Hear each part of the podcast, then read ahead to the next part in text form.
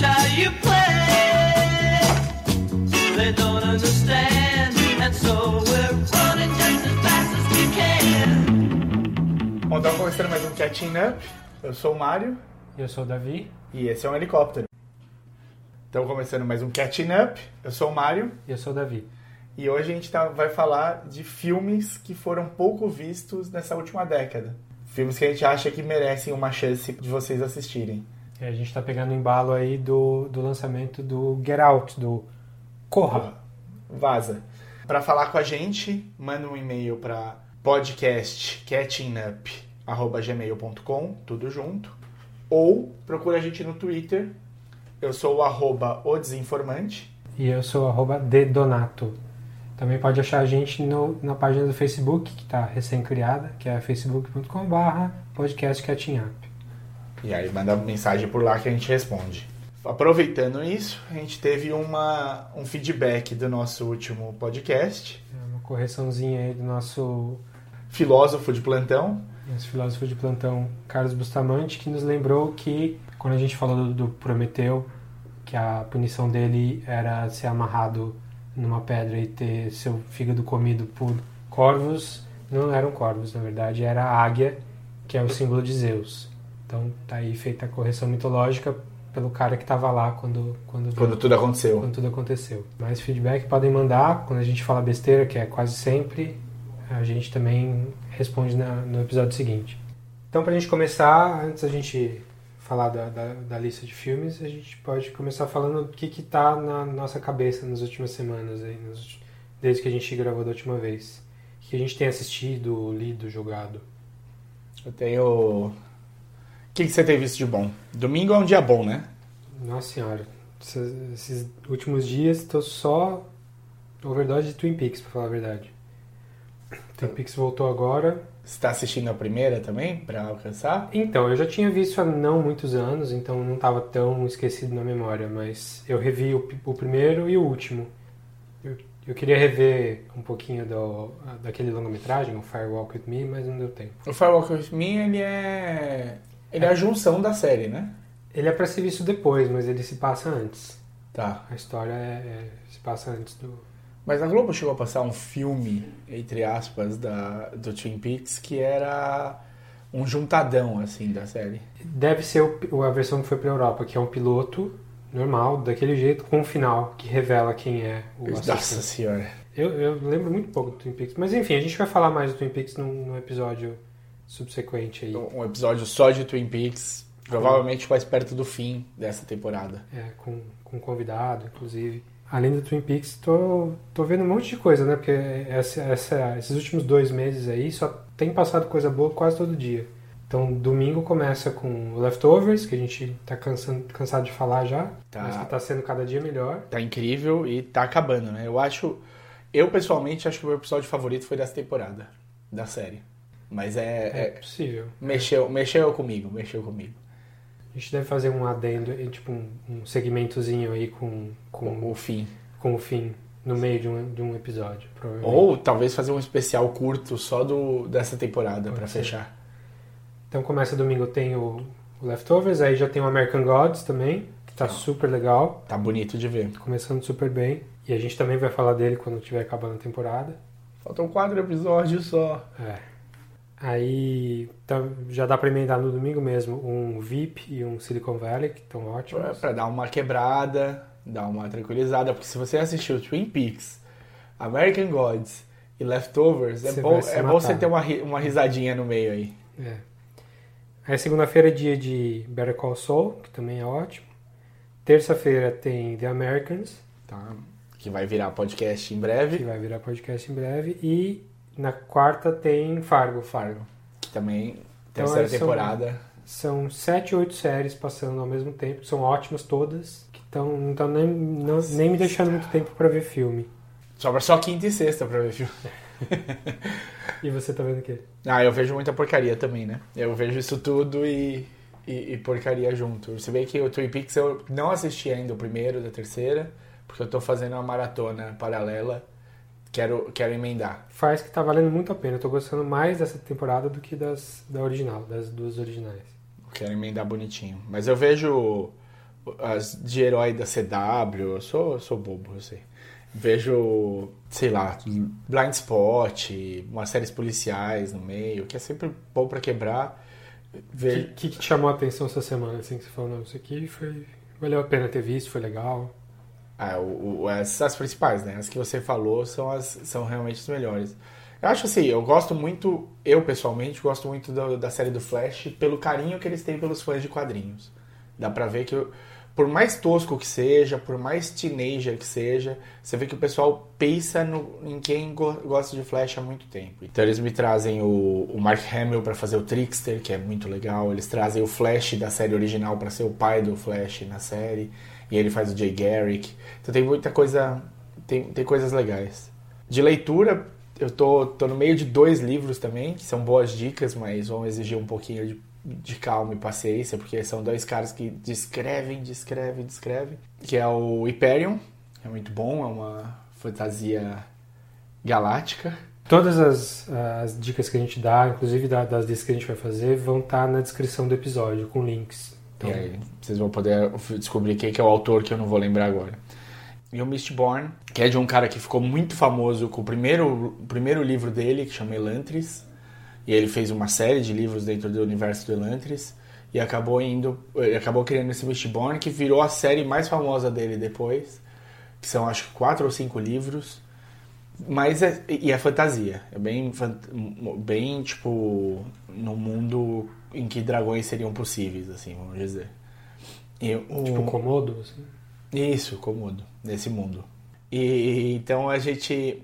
Eles, no Império tem muita coisa, o espaço, a nave é uma árvore, é uma coisa bem legal. O Mistborn ele é todo num planeta que fica.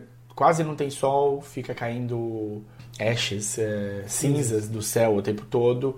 O povo é muito tadinho. E tem, aparece um cara que é meio. um- quer ser um libertador. E aparece uma menina que tem alguma coisa ligada à sorte. E, e esse é o começo, assim, é o, o- você começa a ver que talvez exista uma resistência, talvez tenha uma chance das, das pessoas viverem melhor. Legal. Mais alguma dica aí que você tem visto esses dias? Acho que não, acho que tá... Então vamos pra... pra... Tô jogando Zelda. Tá jogando. Então, pra como eu tô jogando. Vamos lá com a lista dos filmes que mereciam ter sido vistos por mais gente. Filmes com lançamento menor ou pouca, pouca audiência. Pouco, pouca publicidade. E pra vocês saberem, a gente resolveu separar cinco cada um pra falar. São os cinco melhores? Não sei, em alguns pontos eles são muito bons. É, eles não estão numerados, não. São só cinco, cinco bons filmes aí. A gente não vai falar de spoiler de nenhum deles. Podem ficar tranquilos. A gente vai falar do Get Out depois. E depois vai ter uma sessão de spoiler só pro Get Out. Então, é, fiquem tranquilos. A gente tá, inclusive, como a gente sabe que pouca gente viu esses filmes, não faria nenhum sentido a gente falar de spoilers deles. É pra vocês conhecerem, saberem que existe, irem atrás e assistir. Depois xingar a gente. Isso. O, o Da- o Davi tá até acostumado com essa parte do xingamento. De receber xingamento. Sim, é. ele indica muitos filmes, eu costumo gostar bastante, mas o, a nossa turma mais próxima tem uma ressalva muito forte com ele por causa do A Serious Man. É, diz que amigo a gente não escolhe, né? É. Bom, o primeiro filme que eu vou falar então é o Ten Cloverfield Lane, que em português ficou Rua Cloverfield número 10.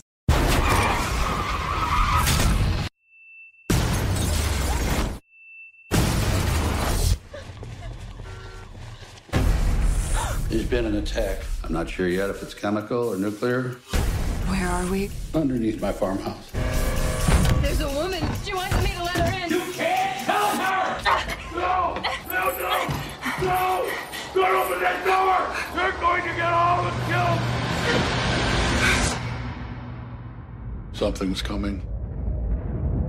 É um filme de 2016. Ele é feito pela produtora do J.J. Abrams. E ele começou com um roteiro escrito pelo diretor do La La Land, do Whiplash, que ganhou o Oscar esse ano por, por La La Land, que é o Chazelle. Damien Chazelle. Um filme que não tinha nada a ver com Cloverfield. O filme chamava, se não me engano, The Cellar. E acabou entrando para esse universo do Cloverfield. É, depois de muitas é, muitas passadas de roteiro, muitas mudanças. Muitas mãos, né? O Damien Chazelle acabou pulando fora do projeto que ele ia dirigir para fazer o Whiplash, se não me engano. Sim. O J.J. Abrams chamou um cara novato que estava vindo de alguns curtas e comerciais. Um curta, inclusive, que pra quem gosta do jogo ficou extremamente famoso, que O é o jogo. curta do Portal. É, tá bem legal mesmo. Com uns efeitos muito bem feitos, uma ideia muito simples. E é o cara chamado Dan Trachtenberg, que é até conhecido do pessoal que gosta de podcast, porque ele era um dos hosts do Totally Red Show, que falava também de videogame, de, de, de filmes, de jogo, etc. Isso é, é uma dica pro nosso podcast? O nosso podcast é meio que influenciado sim, mas o Totally Red Show já acabou já faz uns anos. Ah, não, não. Da gente sair e fazer um filme bom depois. Ah, pode ser também. O filme, ele, é, ele saiu no ano passado, o, o- acho que bem no começo do ano passado, né? É, eu lembro de ter visto Eu no acho que janeiro ou fevereiro eu já tinha aqui. No, no Brasil saiu dia 7 de abril. Então é no, no primeiro semestre do ano passado. Ah, Ele conta a história de uma menina chamada Michelle, que é interpretada pela Mary Elizabeth Winstead, que a gente falou dela no Fargo.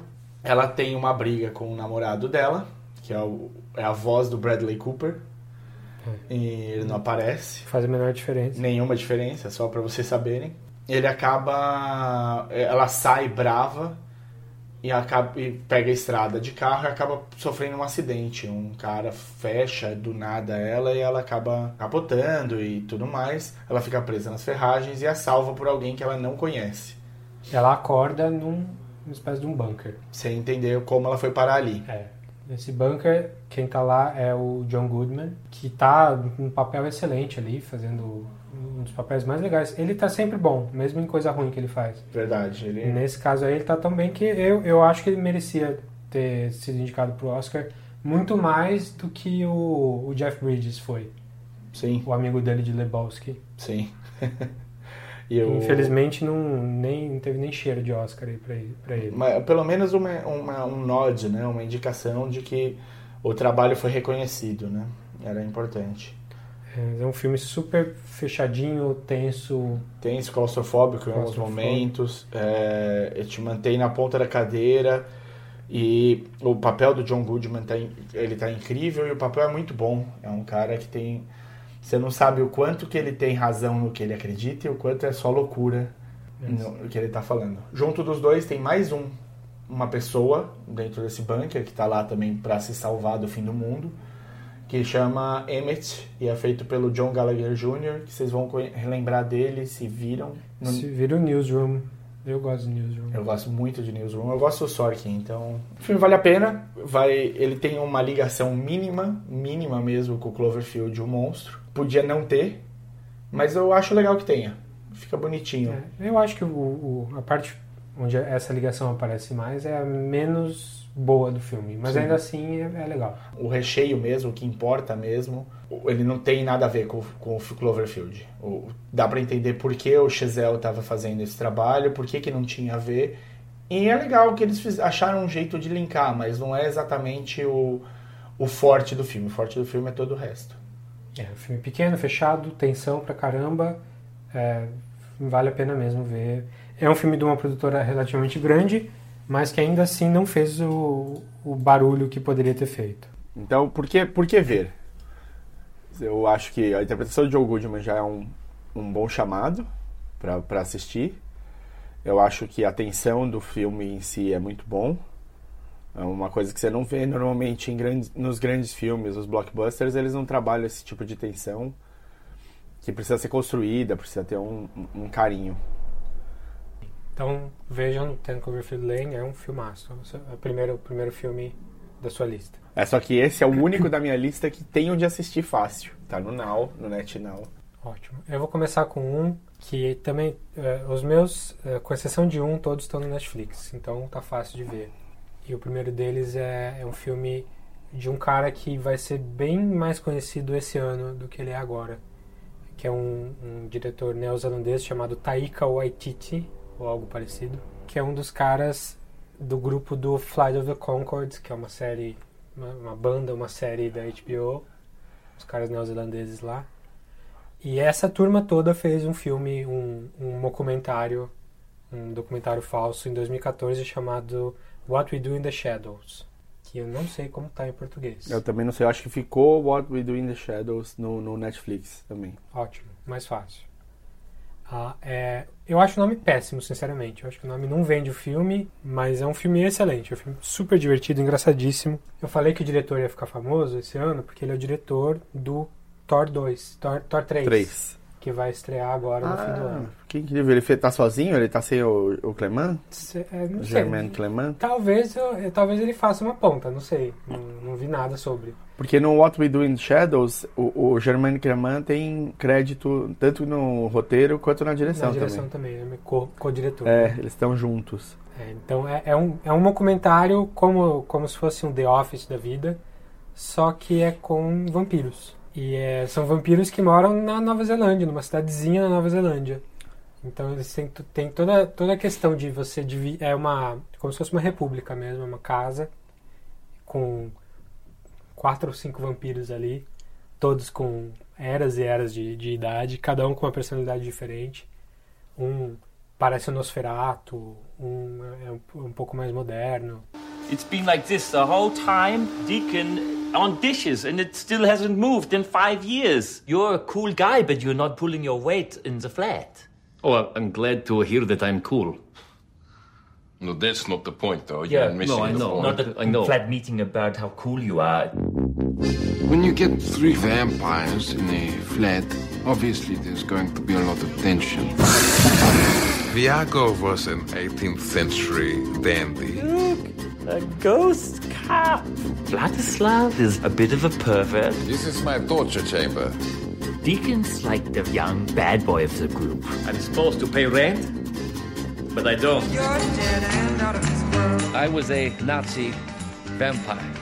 Und mit meiner geheimen Wehrmacht von Vampiren erobern wir uns diese Welt! After the war, which the Nazis lost, I don't know if you know that the Nazis lost that war. If you were a Nazi after the war, and if you were a vampire, and if you were a Nazi vampire, no way. I was out of there.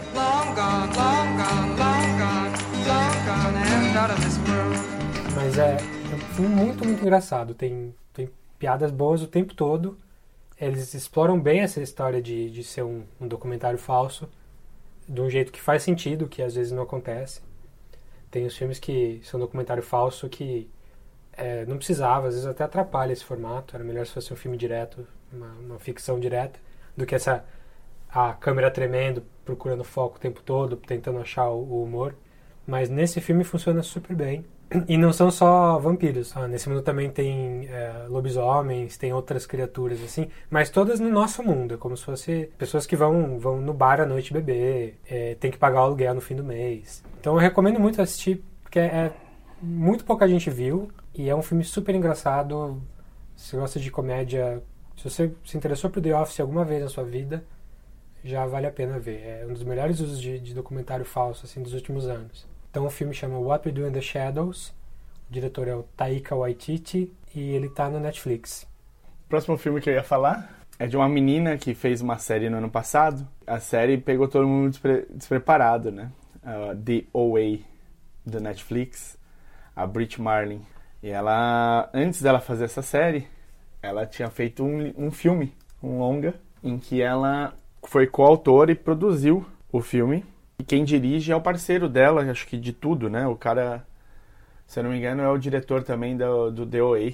O, o- então eles trabalham juntos direto. Eles escrevem juntos, produzem juntos e o cara dirige e ela estrela. É o Mike Cahill, né? Isso. Então o filme chama Another Earth, ou A Outra Terra, acho que ficou assim em português mesmo. O filme é de 2011, não teve muita repercussão no cinema, acho que nem chegou a passar direito no cinema aqui.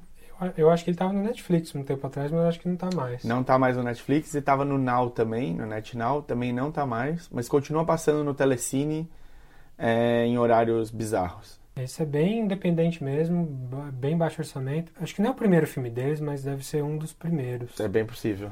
E a história é mais ou menos a seguinte: é uma menina super inteligente, chamada Rhoda Williams, que é interpretada pela Brit Marlin. Acabou de ser aceita no MIT. Ela, tá, ela vai beber com os amigos e tal, e vai voltar para casa e resolve guiando. Né? Mesmo tendo bebido um pouco e tal, ela resolve guiando. No rádio, estão contando que encontraram um planeta parecido com a Terra e que não, ninguém esperava que fosse achado tão, tão próximo do quanto estava. E ela fica sonhando, acordada com essa ideia, põe a cabeça para fora para olhar esse planeta que aparecia já no. Despontava bem pequenininho, se eu não me engano, no, no céu ainda. E ela olha e fica pasmando no céu e acaba causando um acidente. Um acidente trágico. Ela acerta um, um carro que tinha uma outra família. E, ne- e nesse carro tem um pai, uma mãe e um filho ou filha, não lembro mais agora. A criança morre, a mãe morre e sobra o pai. É, esse é o começo do filme. É isso que, que importa pra você nesse, até esse momento. In the grand history of the cosmos, more than 13,000 million years old, on Earth is replicated elsewhere. There's another you out there. Now you begin to wonder, has the other me made the same mistakes I've made? And is that me better than this me? Let me tell you a story. It's about a girl. She does something unforgivable.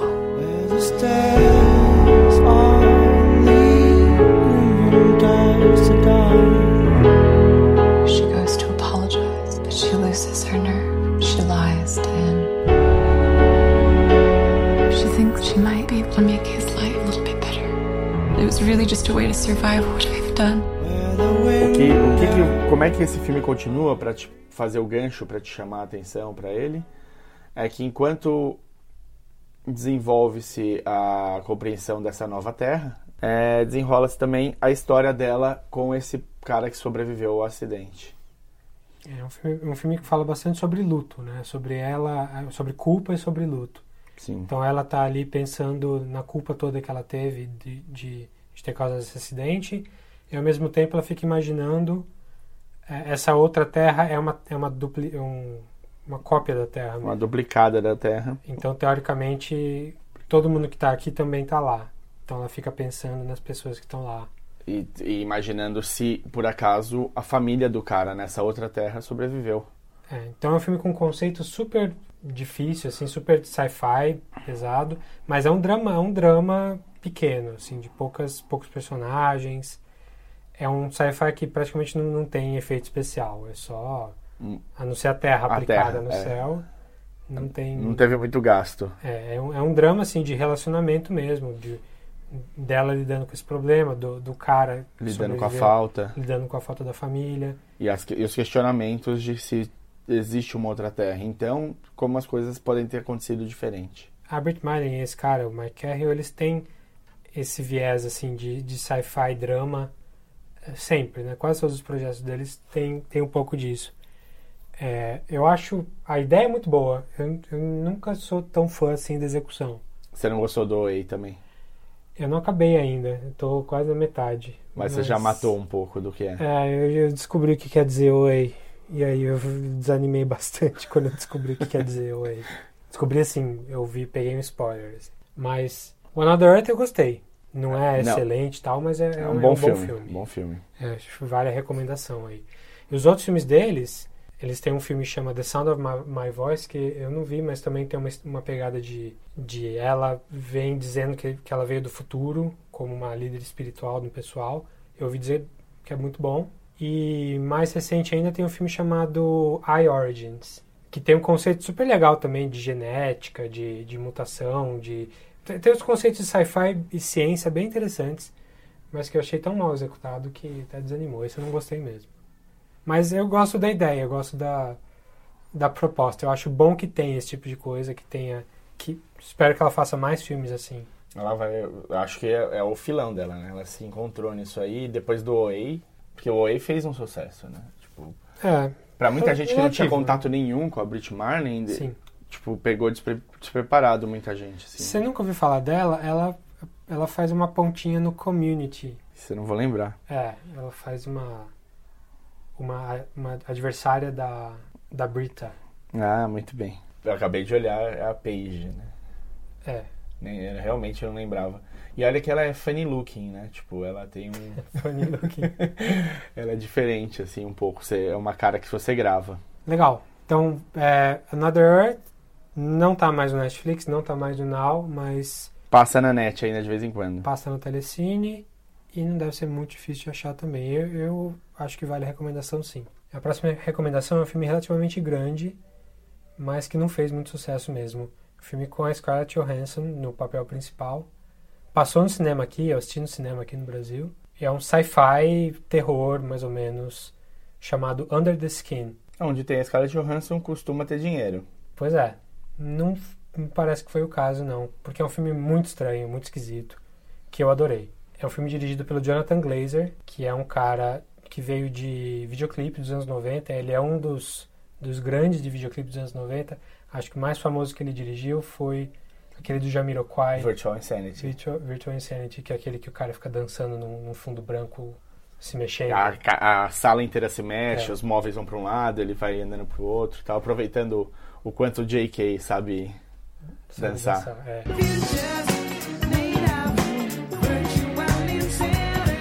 Ele tem muitos outros muito legais. É, eu gosto demais desse pessoal que veio dessa. Ele fez Karma Police, né? Ele fez Karma Police. Dessa galera, tipo Michel Gondry, Spike Jones, ele é dessa turminha aí. E- E ele tem longa também. É, ele fez um longa bem legal no começo dos anos 2000, chamado Sexy Beast, Que você ouviu falar um pouco. que é um filme de, de, de crime bem, bem interessante, engraçado e violento. E depois ele fez um filme chamado Bird, com a, a Nicole Kidman, Hum, esse, esse eu lembro. que também já, já dá pra ver quão esquisito é esse cara. Porque é um filme muito estranho sobre uma mulher que o marido morre e ela acha que o marido reencarnou numa criança, que é uma criança super creepy. Mas o último filme dele é esse Under the Skin, com a Scarlett Johansson, em que ela faz um papel de um alien que vem pra Terra pra seduzir pessoas, pra trazer pro... sabe lá por quê? É um mistério no filme. É um filme rodado todo na Escócia e parece mesmo. É, é- é escuro, é chuvoso, o tempo todo nublado, é bem pra baixo, o filme bem estranho. O que eu mais gosto no filme é da trilha sonora de uma mulher, primeiro, primeira trilha sonora dela, uma mulher chamada Mika Levi, que tem uns violinos distorcidos. é, você escuta aquilo, você já sabe que tem alguma coisa errada.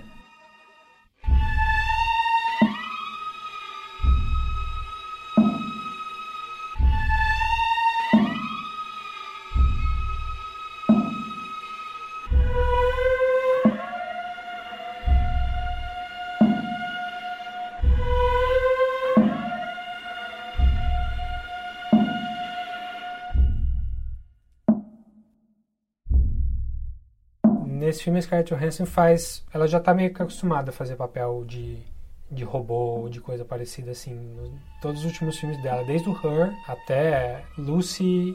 Qual que foi o último filme dela agora que ela fez? Vingadores 3. Não, depois. Ah, é. Ghost in the Shell. Ghost in the Shell. Então ela tá especializada em fazer robô Vi- sem não, em emoção. português, A Vigilante do Amanhã. É, nesse filme dá pra ver bastante. é, em que ela faz esse papel meio de alienígena. E ela tá Desconectada de emoções, né? É, e ela tá tentando entender quem são os humanos. Então, um filme super bizarro, super estranho, vai te deixar com a pulga atrás da orelha.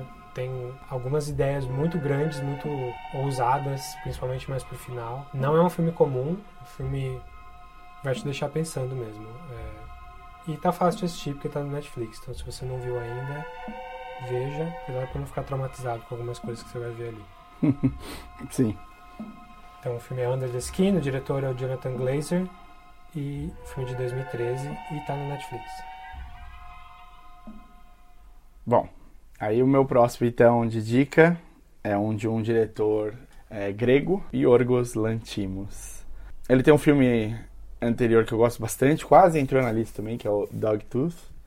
Mas aí eu preferi deixar o The Lobster. Tem pelo menos dois atores mais famosos, três atores mais famosos, vai? Tá bom, quatro.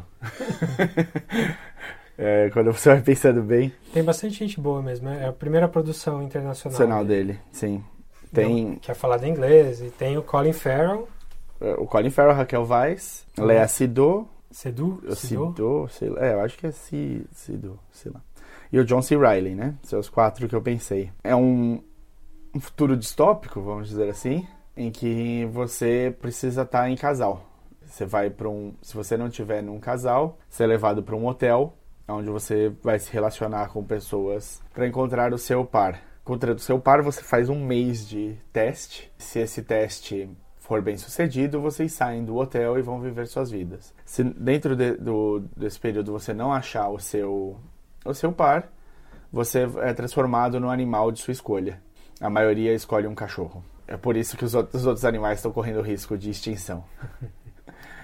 Então dá pra ver que tem bastante humor na história toda, mas é um humor bem. Bem negro. É, é um deadpan, assim, um humor esquisito. Então é distópico, é absurdo. É legal que os personagens são todos.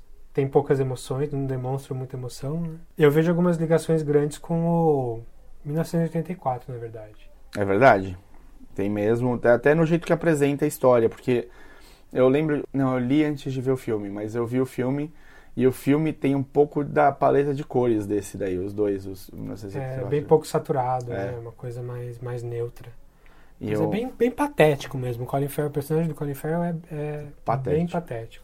E ele tá muito bem, o que é, é uma coisa que tem de ser destacada, porque o Colin Farrell tem poucos papéis em que você pode falar ele tá muito bem. Ele tem altos e baixos, né? Tem É. altos, muito altos e baixos. E é um fracos. cara que eu gosto. É, É eu um gosto que eu também. gosto. E ele, basicamente, então, ele foi, perdeu a mulher e vai parar no. Perdeu a mulher, não, não, não de não saber onde ele colocou. A mulher trocou ele. E ele vai parar nesse hotel. E ele tem esse tempo, ele acaba fazendo amizade com dois caras que estão lá. E se esforça muito pra conseguir fazer um, um, um par. Aí, inclusive, vai se esforçar pra fazer um par com alguém que não tem absolutamente nada a ver com ele. Mas esse é o nível do desespero que as pessoas chegam. Quando perguntam pra ele que animal ele quer ser, se não der certo, ele fala que ele quer ser um- uma lagosta.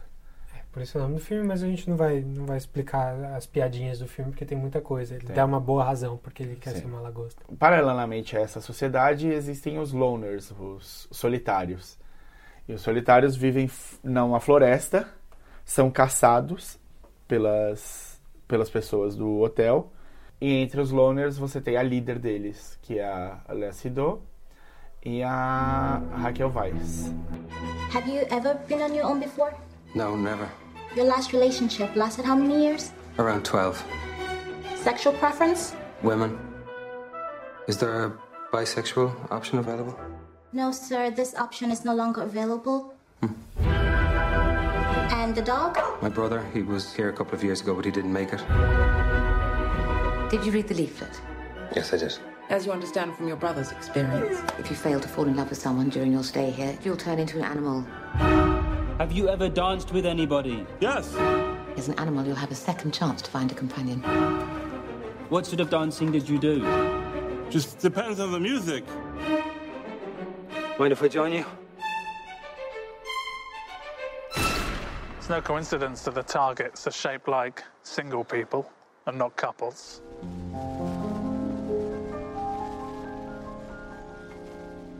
Τον καιρό που μ' αγαπούσες Με ρωτάς ένα πρωί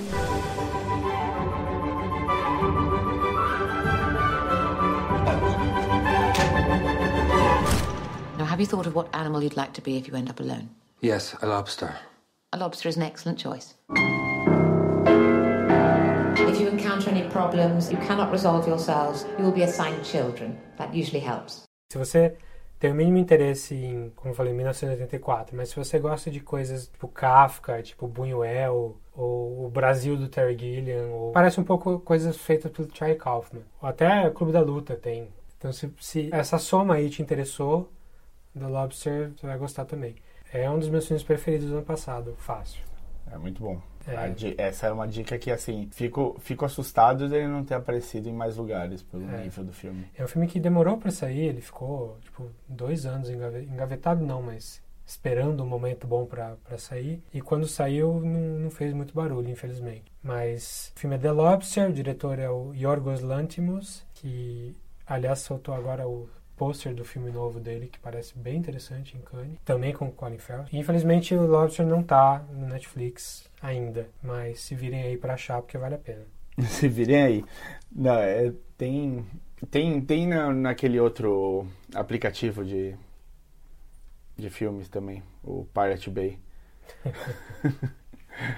lá tem, lá passa. Certo. Meu próximo filme é um documentário. E é um documentário que saiu ano passado, no fim do ano passado, na verdade. Nossa, que. Perdão, perdão interromper, mas que cast pro próximo filme, né? Do Yorgos. É uma galera boa. Quem É, que é? Tem a Alicia Silverstone, que mais ressurgiu. nada. Nicole Kidman, Colin Farrell. Tinha razão, era com ele. Você viu o pôster aí? Vi bonito Super o pôster, legal, né, cara? O cara manja, manja de pôster. Esse do Lobster também é ótimo. É ótimo. Eu tinha visto ele, eu não tinha dado um real, porque eu não percebi que era o do Yorgos. Quer dizer, eu tinha visto, achei a imagem bonita, mas não fui ver o que que era. Voltando. Voltando. Um documentário que saiu ano passado, no fim do ano passado, chamado Tower. É um documentário sobre algo que aconteceu nos anos 60. Na verdade, é sobre o primeiro, provavelmente o primeiro ataque de atirador solitário do mundo. Ataque que aconteceu em 66 na Universidade do Texas, onde um cara maluco subiu na torre com um rifle e várias armas e começou a atirar nas pessoas a, a esmo, assim, sem, sem um objetivo específico. E o filme é um documentário sobre as pessoas que passaram por essa situação. E o que mais chama atenção no filme é que ele é, ele não só tem reconstituição da história, que já não é uma coisa muito comum em documentários, como esse, essa reconstituição é animada. É feita com aqueles, aquele Aquela técnica, retro... técnica de rotoscopia. Rotoscopia, isso. Então você filma a ação com atores e depois você anima por cima, desenha por cima deles e faz a animação. O primeiro filme que fez isso nesse estilo é, se você lembra bem, é do Waking Life, filme do Richard Linklater lá de 2001. Se você não lembra, ele vale como a dica maior desse podcast inteiro. É. Vá assistir agora. Tudo certo, a gente vai falar do Linklater em algum momento também. E esse, esse filme tem um papel muito importante no quanto eu gosto dele. É. Filosofia.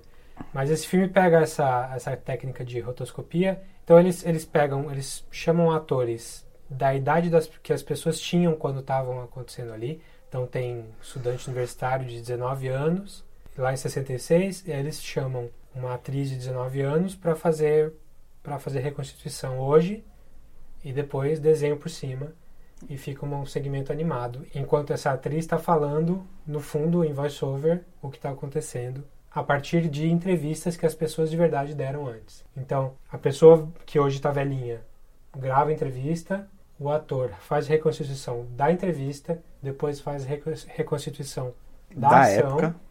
da época da ação, e depois eles animam em cima. Eu vi aqui que a, a- essa menina de 19 anos você falou, quem faz é a Violet Bean.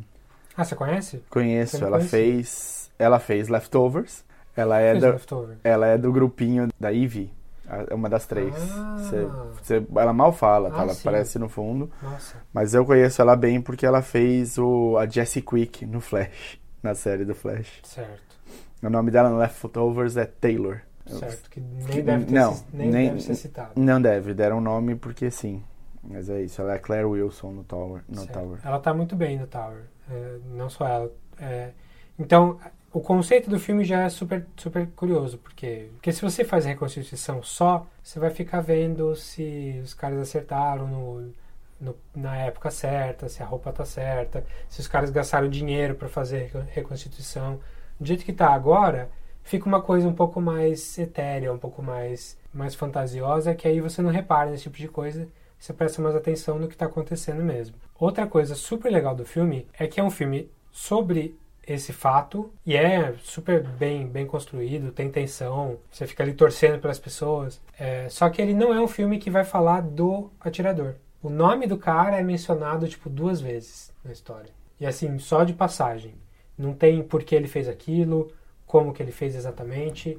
Tem, tem só o ponto de vista dos sobreviventes mesmo e a vida deles, inclusive depois dessa história. É uma história sobre as pessoas. É.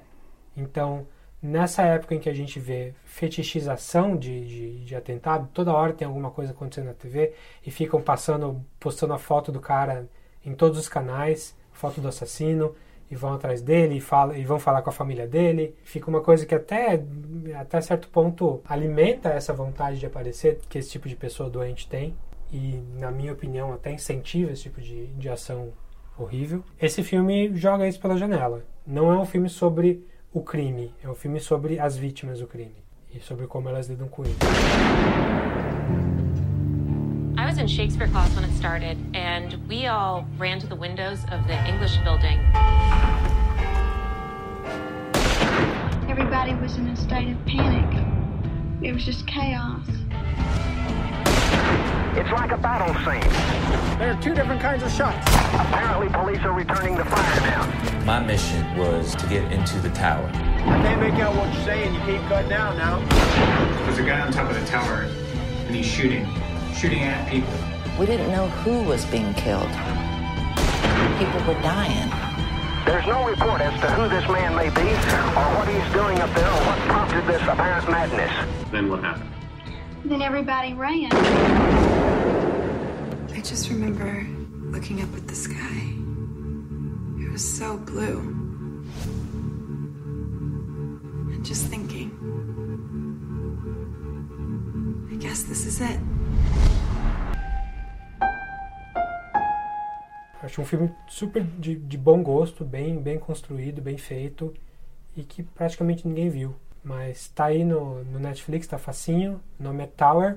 O diretor, não é só ele, mas tem uma galera, mas o diretor que tá, tá constando aqui é o Keith Maitland. Filme é de 2016. Uma coisa que é legal dizer, eu não sei como é que funciona aqui porque eu não assinei a Amazon Prime no Brasil, é, mas a Amazon Prime, é, o Amazon Video, ela tem uma, uma opção de você alugar o filme quando você pesquisa, se você pesquisa ele pelo IMDB, em cima do, do- da pesquisa no IMDB, ele te dá a chance de você alugar por um valor fechado. Então você pode alugar por zero por 99 centavos de dólar, 2,99, depende do, do filme. Fora que lá fora, pelo menos, o, o- a quantidade de filmes que a Amazon Video tem é bem grande. Então, eu estava olhando agora, o Lobster, se você tiver uma assinatura do Amazon Prime lá fora, você o Lobster você pode assistir de graça, que nem, que nem se ele tivesse no Netflix e tal. É, eu acho essa ideia da Amazon super legal, mas quando eu tentei assinar a Amazon Brasil para testar, eu achei o catálogo deles muito pequeno ainda. Talvez porque eles tinham acabado de chegar, eu não sei como tá agora, faz uns três meses. Então, se eles fizerem esse esquema de aluguel aqui no Brasil, maravilha. Espero que sim. Se não, sei sim. lá, Ia funcionar muito bem. procura uma blockbuster aí, quem sabe. Mas enfim, o Tower tá no Netflix, então não tem desculpa. Bom, meu próximo, minha próxima dica é um filme é escrito, produzido, dirigido, estrelado, composto, editado, é, Servido cafezinho. dança, tudo pelo mesmo cara, o Shane, Shane Carruth. É, o Shane Carruth ele tem uma história muito legal. Ele é um matemático de formação. Ele desenvolveu um programa de flight simulator, assim, para ajudar pilotos e afins a, a a fazerem treinos e tudo mais. E ele caiu para o cinema muito tempo depois, já na vida mais adulta, é, com um filme que de um, ele teve um conceito todo louco para esse filme e que acabou virando um, um sucesso cult também, que chama Primer. Um filme que foi feito por aproximadamente 5 mil dólares. É um absurdo. É uma ficção científica. Ficção científica de viagem no tempo. Provavelmente um dos melhores exemplos de viagem no tempo que, que a história se fecha. Sim. Dá, dá pra dar um nozinho também, não dá? É um filme complicadíssimo. Eu vi uma vez só, eu preciso ver mais três para começar a entender. Sim. E ele sai desse primer super bem falado e tudo mais. De e 2004. faz em 2013 Upstream Color, que eu não sei como ficou em português. Eu acho que é igual. Eu também acho que ficou igual. Upstream Color também é uma ficção científica, mas é mais um drama. Foca na vida de dois personagens principais. Vai Dá pra explicar? Eu acho que não dá pra explicar o filme, dá? bem por cima. É, O, o principal do filme, o principal não, o paralelo do filme é que ele criou um, um, uma- um ser vivo que tem um ciclo de vida muito louco, em que ele precisa passar por gestações diferentes até poder chegar no ponto que ele, em que ele volta pro começo do ciclo dele. Então ele tem, sei lá, incubadoras, não, não consigo dizer. Primeiro ele precisa passar por uma vida humana, depois ele passa por porcos, para finalmente se mesclar com uma planta, com uma orquídea, né? E aí poder voltar a ter o, o início do ciclo dele, na qual ele é uma larva. É, mas não é um filme de criatura. Não é o mesmo. É um filme de conexão, eu acho. É um filme que mostra como as coisas que nos aproximam são etéreas, de certa maneira, assim. É quase uma poesia o filme, né? Ele é bem. E- e visualmente ele é uma poesia. É, ele é lindo, super bem, bem filmado, a fotografia é linda. E ele é sobre. Não sei. Vai te fazer pensar. Vai. Ele tem. A história basicamente segue uma menina, que por acaso a gente acabou de falar dela, a atriz. É, o nome da atriz é Amy Simmons. E ela faz o Alien novo, o, o Covenant. O que, que ela faz no A Covenant? Paris lá Ela é a piloto que desce no planeta. no planeta. Isso. Péssimo. Por- e, irreconhecível, né? Pra quem viu o Upstream Color, não vai lembrar dela no Covenant. E ela acaba sendo drogada, acorda meio perdida em casa e quando ela vai olhar, ela tem um, um vermes andando na, perna, na, na pele dela. Ela tenta tirar eles não consegue, apaga e quando ela acorda não tem mais nada. Então, também não é um filme do Cronenberg. Não. Não é um filme de body horror. Não, não é, não é. É- Essa, essa é a única cena que pode causar algum desconforto. O resto, e ela acaba encontrando um outro cara que também passou por isso, e eles descobrem que eles têm uma ligação. X. É, uma ligação que está além do, além do fato em si. E essa ligação permeia todo o ciclo do, desse verme, de certa maneira, e desenvolve o relacionamento deles. É super bonito. É, quiçá romântico. Sim, é, é bem romântico o filme, eu acho. É. Apesar de- da, da, da temática. E é muito, como, como o Davi falou, é muito bem executado. É muito bom. E assim, no, tanto no The Lobster quanto nesse, eu prestei uma atenção razoável na trilha sonora e a trilha acompanha muito bem. Ela, no Upstream Color ela é dissonante, assim, né? Ela causa estranheza em vários momentos. Ela, ela te guia também pelo filme. É muito legal prestar atenção nisso, assim. Do you know this place? I want to say yes Go in there, just go in there. for you. I want to. I haven't slept at all. Is there is there a direction that you feel drawn? I'm going to go wherever you go. You know that. You're scaring me a little bit. I feel like you know.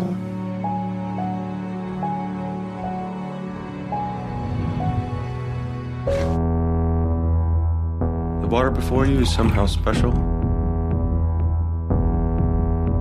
It is better than anything you've ever tasted. Each drink is better than the last. Take a drink now.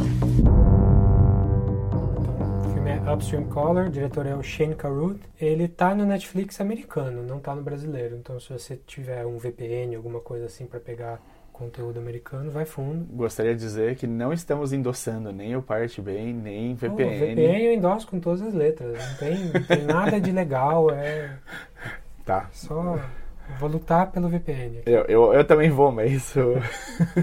Quer dizer, eu gosto bastante, mas sei lá. Eu acho que a gente devia fazer um disclaimer.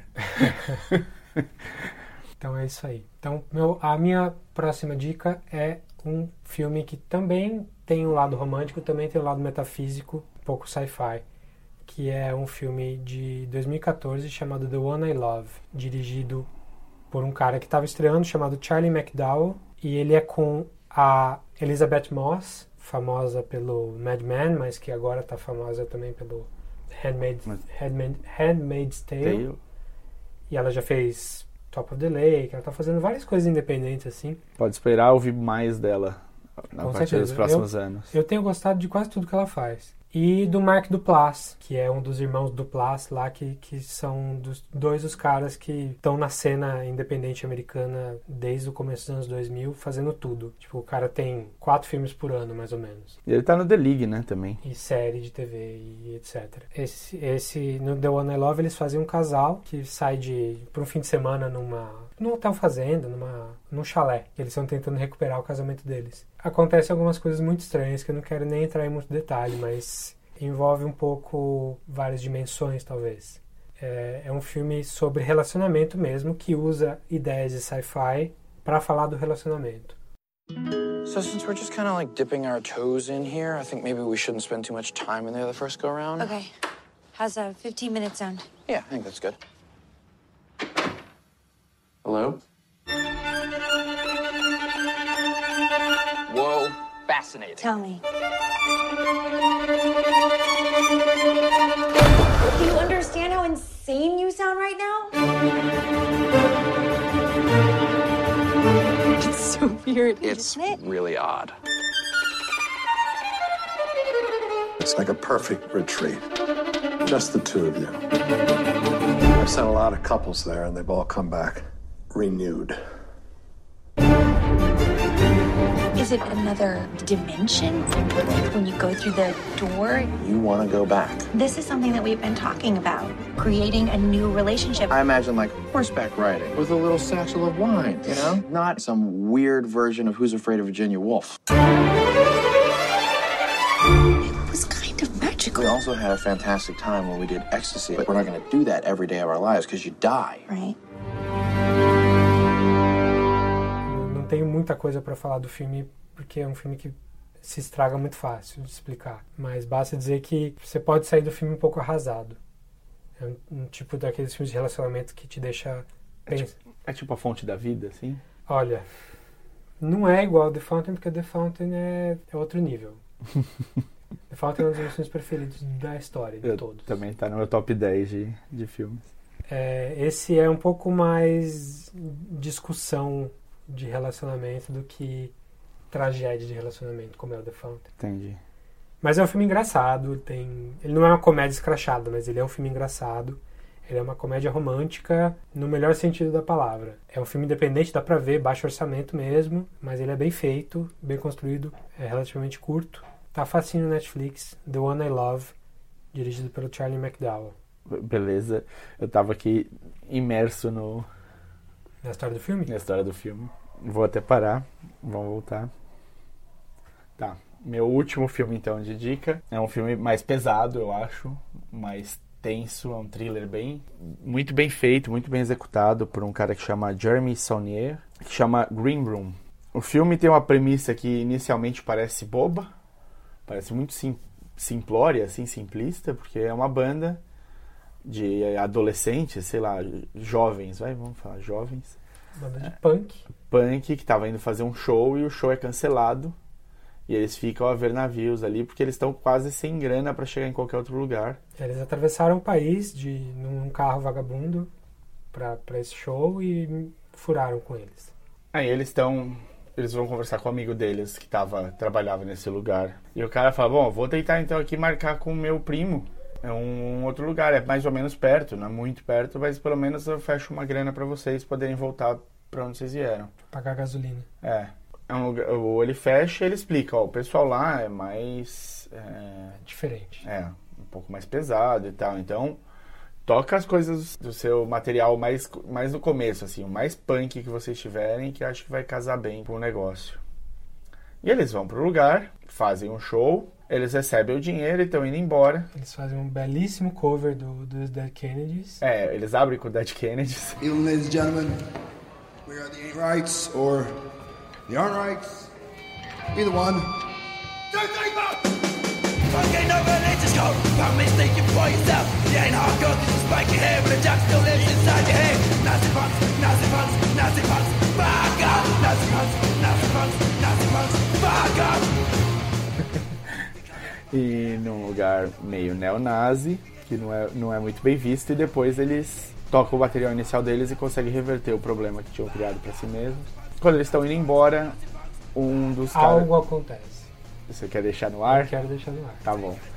O filme tem o Anton Yelchin no, num papel que não é o principal, mas que tá ali bem, bem visto. Tem Imogen Potts também. Também não faz parte do grupo, mas tá ali também, é importante. E tem principalmente o Patrick Stewart que eu não vou dizer o que é, mas vou dizer que ele tá muito, muito bem. Gentlemen, I hope you appreciate the situation. Things have gone south. No doubt. Now, whatever you saw or did is no longer my concern. But let's be clear. It won't end well.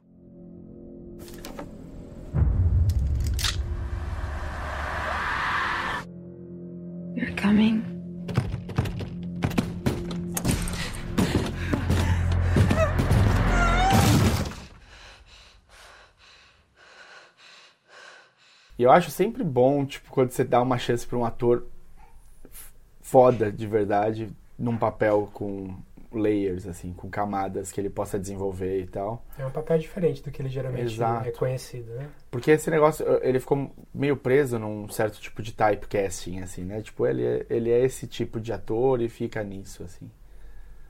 É, Ele ainda tem as características dele de, de imponência, de importância, mas por um outro lado. Aí. Sim, sim.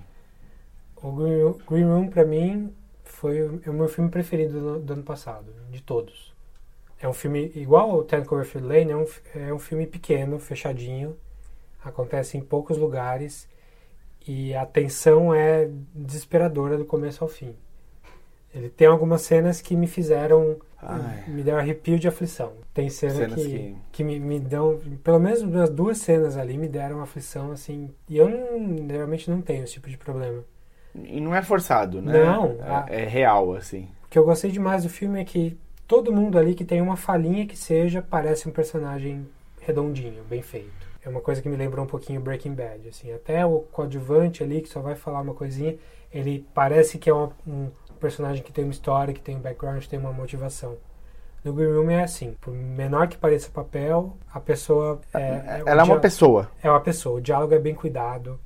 Então dá pra você empatizar com pessoas que você geralmente não empatizaria. Eu, eu gosto que ele dá espaço pra todo mundo, né? Tipo, todos os, o, o- todo mundo da banda tem um espaço pra aparecer, não tem a. Ah, não, aquele é o baterista. E, e deixa ele lá. Então é um filme violento, tenso, que não, não para um minuto depois que ele, que ele dá o primeiro tranco ali. Então se preparem. E é esse, um esse é outro que também faltou exposição, né? Não Total, teve- eu vi pouquíssima gente falando desse filme. O, o diretor merece muito mais do que isso. Ele tinha começado bem, começado não porque eu não vi o primeiro filme dele, mas o segundo filme dele que teve um pouco mais de exposição foi o Blue Ruin, de uns três anos antes. Ele gosta de cores. Blue Ruin, Green Room, parece nome de esmalte também. Sim. Então, Blue Ruin foi um filme que eu gostei bastante também. É um filme de vingança, também bem independente, bem baixo, ba- baixo orçamento. Mas é, eu achei que Green Green Room foi bem melhor. É um filme que eu não vejo muito como melhorar, sinceramente. É um daqueles filmes que, porque ele é, ele é um filme perfeito. E pena que mais gente não viu. Então o filme é Green Room, o diretor é o Jeremy Saulnier. E se virem pra achar, porque ainda não tá no Netflix, mas deveria. Deveria. Filme do ano pra mim, ano passado.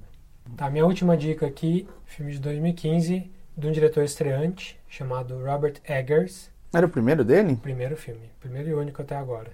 Ele tem, ele tem uns outros trabalhos de com coisas de contação de história, co- coisas dos irmãos Green e tal. Ele já, tra- já era meio na área, assim, mas é short, eu acho. É, e ele era, era de arte, alguma coisa assim, se não me engano. Era, era o, é um produ- production designer e costume designer. Então seria o diretor, Figurinista. Figurinista e diretor de arte. Ah, o diretor é o Rob- é Robert Eggers e o filme chama-se The Witch, que é Ou um a, a bruxa em português mesmo. A Bruxa. É. sim, ficou A Bruxa. Passou no cinema aqui, também vi no cinema aqui no Brasil. E, só que é um filme muito mal compreendido, porque as pessoas esperam um Bruxa de Blair e não é um Bruxa de Blair. É, na verdade é um filme que quanto mais eu penso nele, mais eu, eu, eu admiro a, a força de vontade do diretor de manter a proposta dele desse jeito. É um filme que se passa na 1600? 1630, mais ou menos, na Nova Inglaterra, ali na, na período colonial americano, pré- pré-independência, com os protestantes vindo de barco da Inglaterra ainda, os imigrantes chegando no Novo Mundo. E é sobre uma família que tem dificuldade de se adaptar pro- com uma Igreja? na comunidade ali acaba indo morar mais afastado. É um filme de terror sobre uma bruxa. E isso é feito sem o menor sem a menor ponta de ironia, assim. É um filme sobre um algo sobrenatural que se passa em 1630 e é isso. O filme é sobre isso mesmo. Ele não tem uma, uma camada de comentário social, ele não tem uma camada de pós-modernismo para debater o estilo da coisa. Ele, Ele é não quer ser mais do que ele é. é, ele é o que ele é. Ele é uma história de terror de- dessa família sendo confrontada por uma força sobrenatural, mais ou menos. Eu fiquei pensando assim que talvez esse filme, se existisse cinema nessa época, ele poderia ser um filme que poderia ser passado para essas pessoas naquele lugar e seria um filme bem aceito. Ele é como se fosse uma fábula, mas ele não tem necessariamente uma lição de moral. Ele não tem um, um motivo a mais, uma camada por trás daquilo. Ele, tem, ele me deixou na dúvida um pouco em... Sobre o significado do final. É. Sim. Bom, não, não, vou entrar em detalhes. Não, não vamos entrar. Mas o final, é o final fácil. deixa um, um, um ponto para ser discutido, vai? Sim, sim. E eu acho que seria um ponto mais aberto ainda se a gente não tivesse aos 15 minutos do filme tido uma cena muito explícita que, que tira um pouco toda essa carga de, de, de, de dúvida do filme, porque é, é, um evento que não é presenciado por nenhum personagem do filme. Sim. Não dá para dizer ali que ninguém, que alguém tá vendo coisas, porque é a gente que tá vendo coisas. Sim, sim. Tô dançando em volta da, da do tema. Do tema porque é, é, não acho é... que vale a pena ser surpreendido pelo filme. A gente tá fazendo sem spoiler.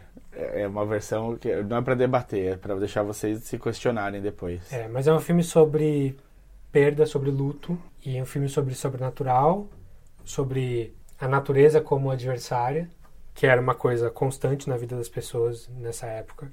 Estavam chegando no novo mundo, inexplorado até então. Eu acho assim, uma coisa que é importante falar do filme é que a personagem principal, a Thomas Sim, é feita por uma menina que vai aparecer cada vez mais agora. É, ela foi um dos primeiros papéis dela, o primeiro de destaque, né? É o primeiro de destaque, o primeiro que ela tem um crédito decente. Ela é super novinha. Quantos anos ela tem agora? Acho que tá com 20. Ela acabou, 21. Ela acabou de fazer o filme do Shyamalan. É o, o Split, que Split. também é uma ótima dica, tá muito bom. É. Não sei se você, se você gostou. Não gostei. Não Ah. gostei. Ah, Davi, sabia, Vai- devia esperar isso. É. Devia esperar isso de você. Mas é, é- essa é outra discussão.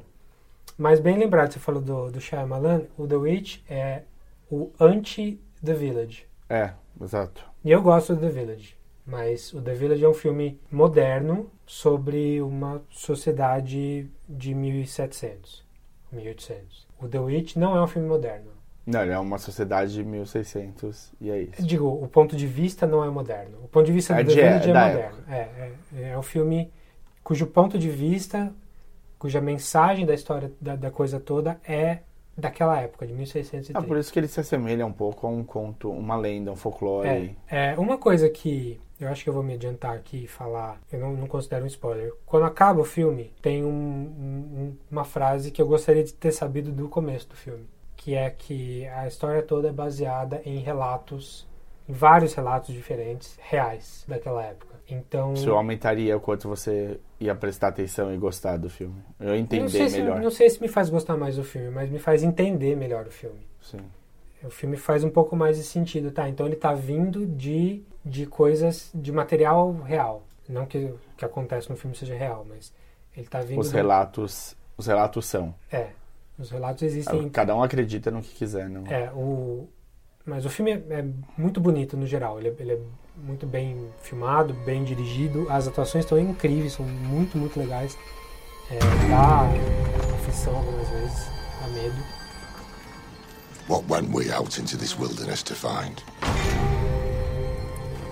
Leaving our country, kindred, our fathers' houses. For what? For the kingdom of God. Let us pray.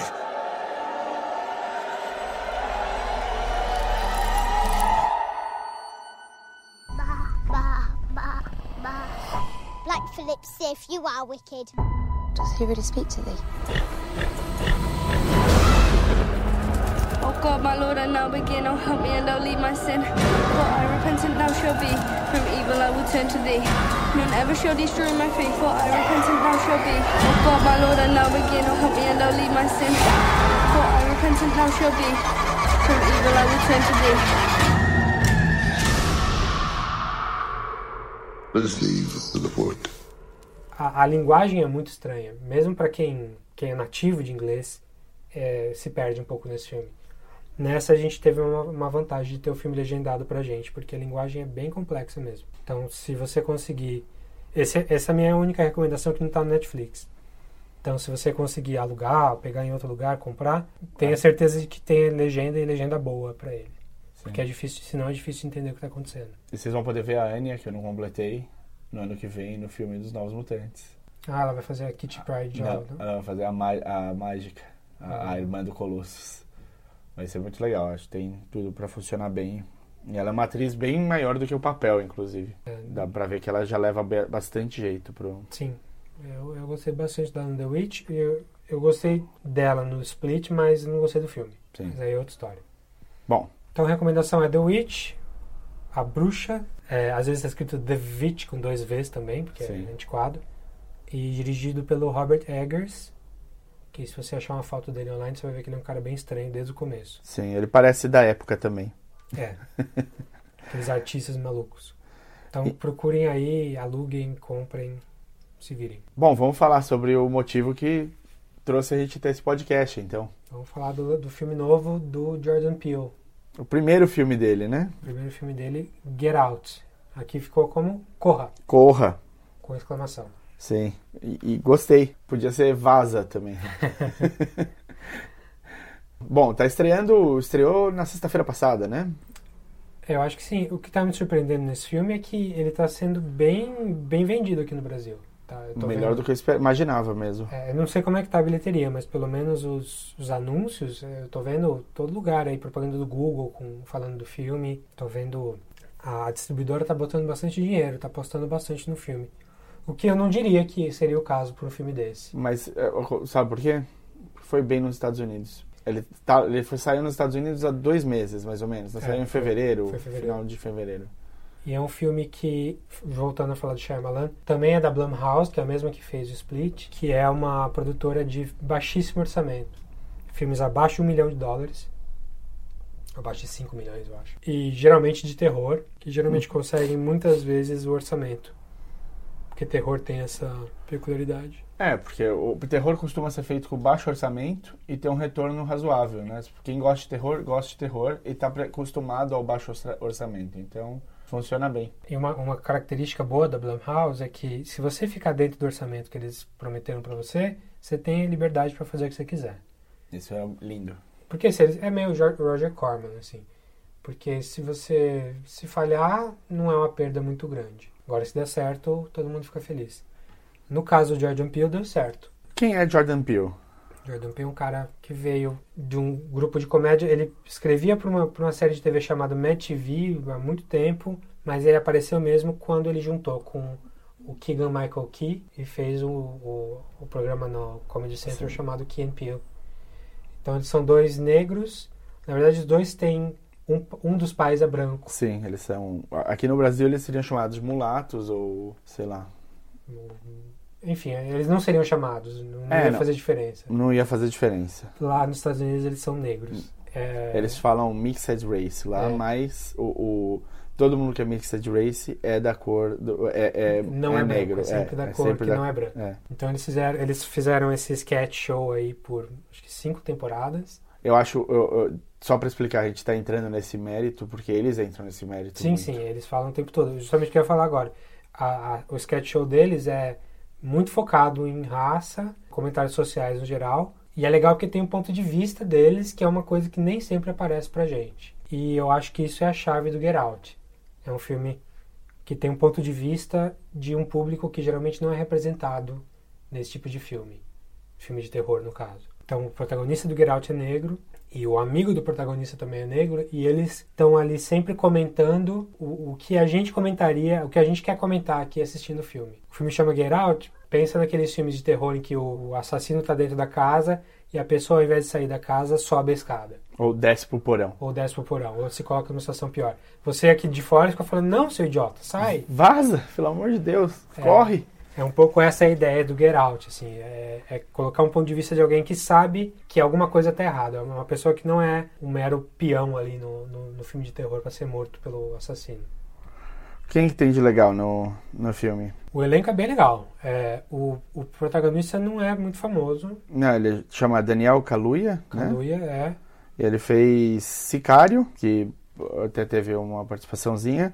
E ele é o Black Death no que que é as dois. E é isso que eu vi Só. com ele. Não vi mais nada. É, ele é, ele namora uma, uma menina branca, rica, é, meio wasp assim, que é a menina do Girls. A, a Alison Williams, A Alison Williams, não a, não a principal, a, uma melhor amiga, a vamos melhor dizer amiga assim. da Lena Dunham. Dunham. Na série, a Alison Williams faz a Marnie, que é a, a mais, tipo, a que mais muda durante a série, assim. A Ah, que eu não, não acompanho Girls pra dizer. Ela começa, não, todas mudam bastante, é verdade, mas a menos talvez a Hannah. mas a Marnie, ela se ela parecia ser a com mais pé no chão no começo e a que mais perde durante a série, assim. Tá. É, nesse filme ela faz a namorada do, do Chris, que é negro, então aí já começa o, o embate de classe não, mas de, de etnia. Além, além deles dois, tem a família dela toda e, e pessoas conhecidas da família dela, que tem gente muito legal. Tem o Brad- Bradley Whitford, que é um cara Sim. que já fez muito bem um filme que tem a mesma proposta de subverter o gênero assim, de terror, que é o Cabin in the Woods. Sim. Tem a Catherine Keener, que fez. Castle John Malkovich. Mas Keener E parece mais um monte de coisa do, do, do Charlie Kaufman. É uma atriz muito boa. E tem o irmão dela, que pra quem assistiu X-Men First Class, é o Ah. Banshee. Tá, é, eu não tinha reconhecido. Eu É, sabia não, ele aquela é carinha que eu queria socar o tempo todo, sabia que eu já tinha visto em algum lugar. Ele tem uma cara muito estranha, então é tipo, ou você lembra, ou ele marca um pouco, né? Você sabe que. É, tem a gente também tem o Stephen Root, que a gente já falou dele em outro podcast, que é o, o cara que faz o Milton do Office Space, Sei. que tá sempre bem. Ele tá incrível no filme. E o elenco é basicamente esse, tem outras pessoas também, mas de, de- de conhecidos assim são eles. Mas o filme é um filme meio Guess Who's Coming to Dinner, do, da família branca receber um namorado negro da filha, mas tem uma subversão aí da, da, da coisa com, com uma premissa de terror que vai Ele aparecer. é, ele é um terror. Ele te mantém tenso o filme todo, porque você acompanha o jeito que o, o Chris, né, o personagem principal, tá compreendendo as coisas. Eles têm mu- muita dica pra ele perceber que algo não tá certo ali. Sim. E ele percebe e o amigo dele com quem ele fala constantemente também percebe. E faz o nosso papel, o papel de audiência de cai fora daí logo, tipo, tem alguma coisa errada, não faz isso. You got your toothbrush? Check. Do you have your deodorant? Check. Do you have your cozy clothes? Got that. What? Do they know I'm black? Should they? You might wanna, you know. Mom and Dad, my black boyfriend will be coming up this weekend. I just don't want you to be shocked that he's a black man. I ain't never seen you like this before, bruh. Meeting families taking road trips. Don't come back all bougie, man. Come back, got your damn pants up to your damn stomach.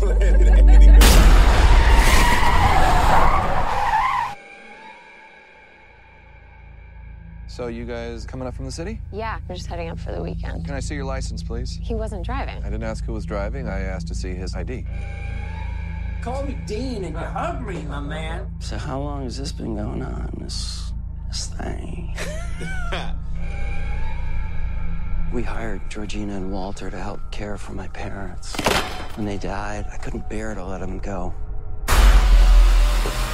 Acho que é o suficiente pra gente falar sem nenhum spoiler, né? É, bom, assim, se você ainda não viu, ah, o que, que, que vai te empurrar para ver aí, talvez? O, o que eu gostei bastante do filme é que o, o filme é, tem a voz muito forte do diretor. É, se você acompanhou Key Peele em algum momento, dá, você, você conhece a voz do Jordan Peele. E esse filme podia ser encenado todos os papéis por ele. Dá pra ver que é ele falando ali. Isso não é um ponto negativo, isso é um ponto positivo. É um cara que tem uma voz forte tipo Tarantino. Assim. Tarantino é a mesma coisa. Você pode botar aí ele declamando todos os papéis dos filmes dele que dá certo. Dá pra ver a cadência dele. No Get Out é isso. É, é um diretor que acabou de começar e começou com o pé muito certo. É uma mão firme assim para direção. Ele já tá com outro filme engatilhado, porque esse daí foi um sucesso muito maior do que estava sendo projetado, Sim. ninguém esperava. Também já tá com uma série preparada para HBO, em parceria com o J.J. Abrams, que chama Lovecraft Country. Opa. Que é baseado no. Não é no Lovecraft, não é no. É inspirado. É, é inspirado numa, num romance que chama Lovecra- Lovecraft Country. É um romance em que um cara vai atrás do pai desaparecido e encontra coisas meio fantásticas e absurdas no caminho. E com um pano. Porque na década de 50 o racismo muito presente. Ah, legal. Então, é um filme que vale muito a pena ver. Vai, vai no cinema, tá passando agora ainda. A cobertura, acho que tá, tá em bastante sala, não deve ser difícil de achar. Se você gostou de Cabin in the Woods, você vai gostar bastante Tiro aqui certo nesse. É, é. Tiro certo. Então é isso, vamos, vamos pra spoiler, porque tem coisa pra falar. Vai, assiste e volta pra ouvir a partir de agora. É isso aí.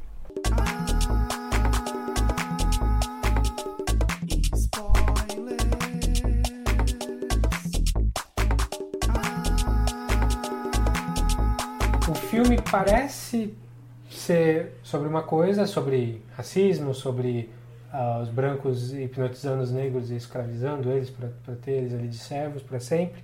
Coisa bem retrógrada, bem sul dos Estados Unidos. Mas na verdade não é exatamente sobre isso, né? É, ele, ele- é legal essa jogada que tem, porque ele te faz acreditar que o, ele é um racismo é, evidente, óbvio, e aí ele, quando ele vira o jogo e você entende o que, que eles estão fazendo de verdade lá, e é tipo, no- final do filme que você vai entender isso, pelo menos pra mim foi. Sim, é Um- sobre a, na verdade é sobre a fetichiza- fetichização do negro pelos brancos. no- no- da parte física dos negros, claramente isso, né? Tipo, É, principalmente física, mas não só, né? Porque o, o Stephen Root lá, que é o cara cego que, que quer saber- enxergar, ele quer ter também a, a, a qualidade de visão que ele tem nas fotos que o cara tira, né? É, e tem toda a questão de racismo um pouco mais claro, porque eles acham que o negro hoje é privilegiado. Então é o mesmo pessoal que reclama aí de feminismo, de que o homem tá perdendo espaço, essas coisas absurdas que a gente ouve todo dia, infelizmente. O pessoal que tá ali fazendo parte do filme achando que os negros hoje são mais privilegiados, porque eles são vistos como, sei lá, como ah, alguém que precisa de ajuda, algum coitado, uma coisa assim. E eles querem também eles querem embarcar nesse bonde aí. Então é um filme sobre essa fetichização deles ah, em todos os aspectos e que não necessariamente é, é o racismo aberto que a gente conhece, mas não, não deixa de ser um tipo de racismo porque é uma separação das coisas por, por etnia, tentando uma compensação de privilégio aí que é ridícula. O que você achou da Alison Williams? Eu achei que ela fez direitinho o que ela tinha que fazer. Aquela cena da chave lá, que É, dá é. na orelha dela. É, ela, ela mu- muda de expressão ali Nossa, num segundo. puta. Mas que- quem eu achei melhor que ela foi a Georgina. A Georgina? Quem era mesmo? A, a, a empregada deles, que na verdade é a avó. Ah, é verdade, é verdade. Quando ele tá tentando. Quando ela tá se desculpando por ter tirado o celular dele da, da tomada, a câmera fica fixa ali na cara dela. Ela tá com aquela expressão meio sorridente, é, tentando, explicando como se fosse normal, mas escorre uma lágrima. Não, ali. aquela lágrima é foda. A lágrima e o, o sangue no nariz do, do menino também, antes dele falar o nome do filme. Sim.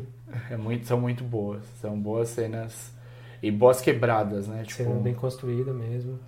Mas é, é- essa ideia toda da fetichi- fetichização aí é até perigoso pra gente que tá fa- fazendo review do filme de, de, de, de correr no mesmo erro aí. De, Ah, sim. É, é super tênue o, o- Então- a linha, né? Então, não, é, não é tão simples como. Não é uma coisa tão fácil de, de, de esquivar como o racismo mais, mais clássico.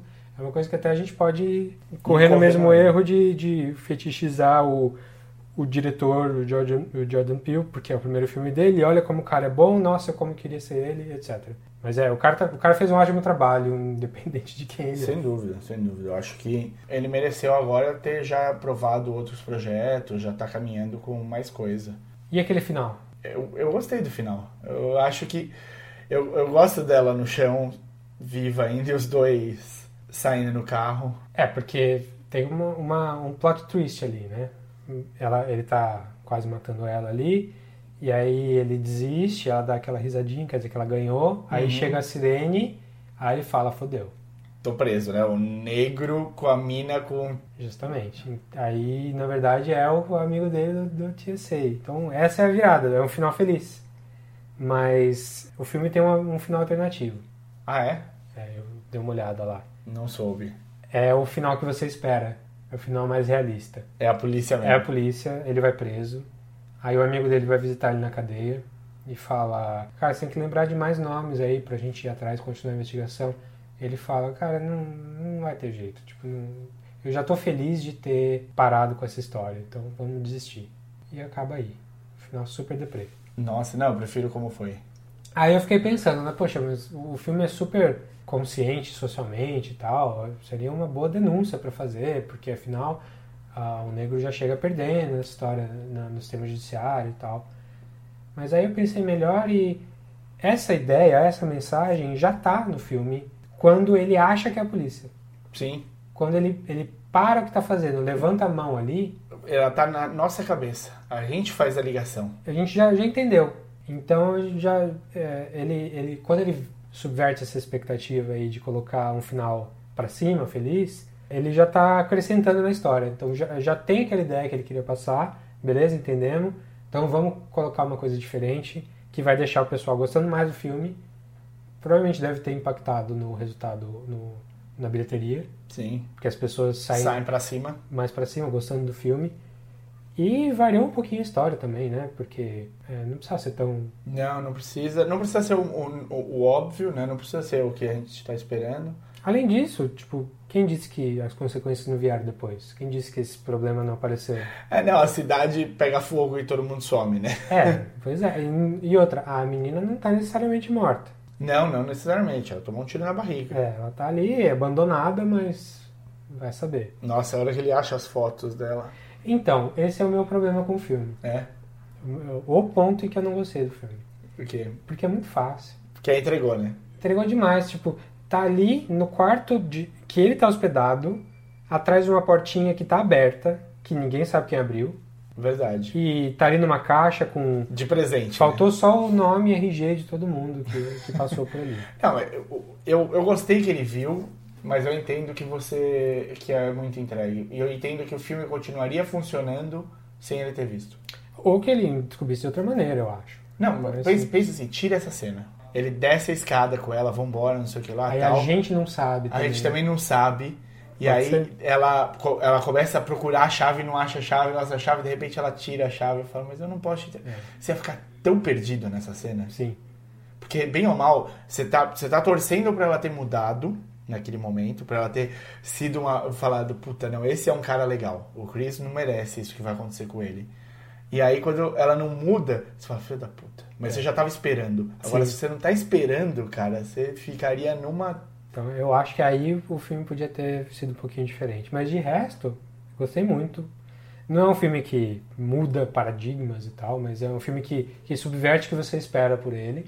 Te dá um ponto de vista diferente de um filme, num tipo de filme que geralmente não acontece isso. E é, é divertido, porque você tá junto com o filme o tempo todo. Você tá ali ah, concordando com o protagonista, o que é raro. Alien. Sim, é, é, é assim, o- é um protagonista que não é burro pela história.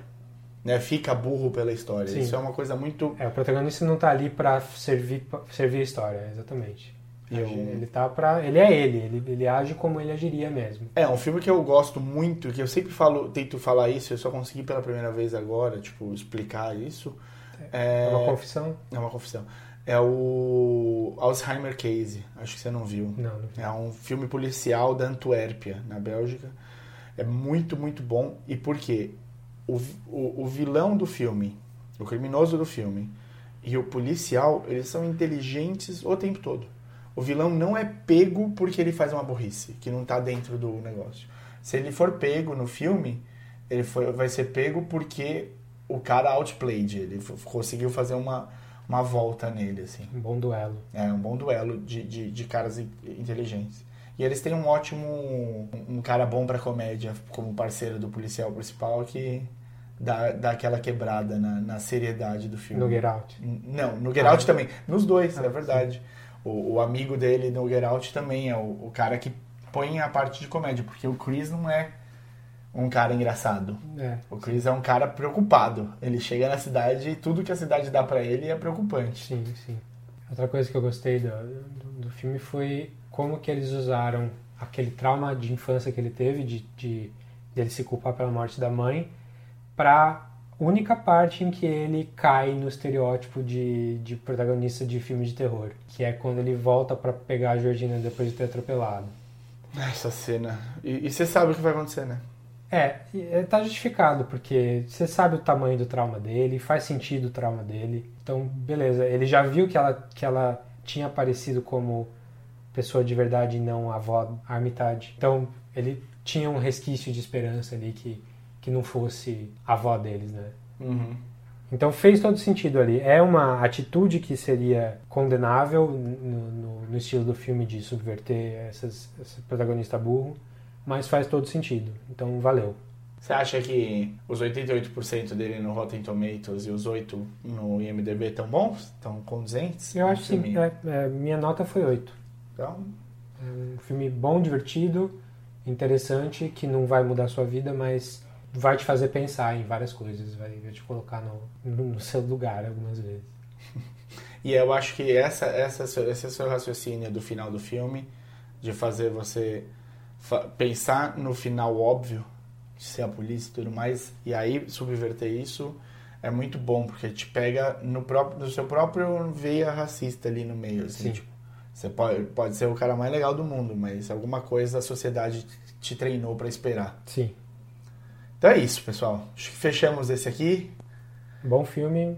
Se Assistam. você você ouviu até aqui, você já viu, Sim. esperamos.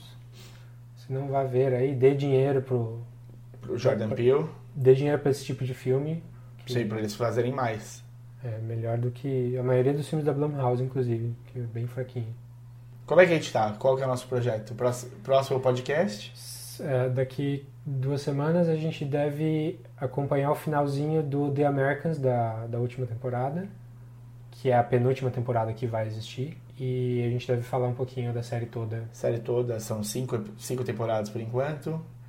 Eu tô chegando lá. Eu tô na segunda, mas até. a gente Você tá catching up. É, Eu tô catching up. Até, até eu chegar lá, eu, eu- até o dia de gravar eu chego lá. Então é isso. Isso aí, quiser falar com a gente mais uma vez, só procurar podcast Catching Up no Facebook, podcastcatchingup.gmail.com ou ou no Twitter com fala comigo Dedonato ou comigo o desinformante. E falem, deem ideias também pra gente de próximos podcasts. Falem, se quiserem já pedir coisa pra gente falar no The Americans, tamo aí. É isso aí, até a próxima. Até.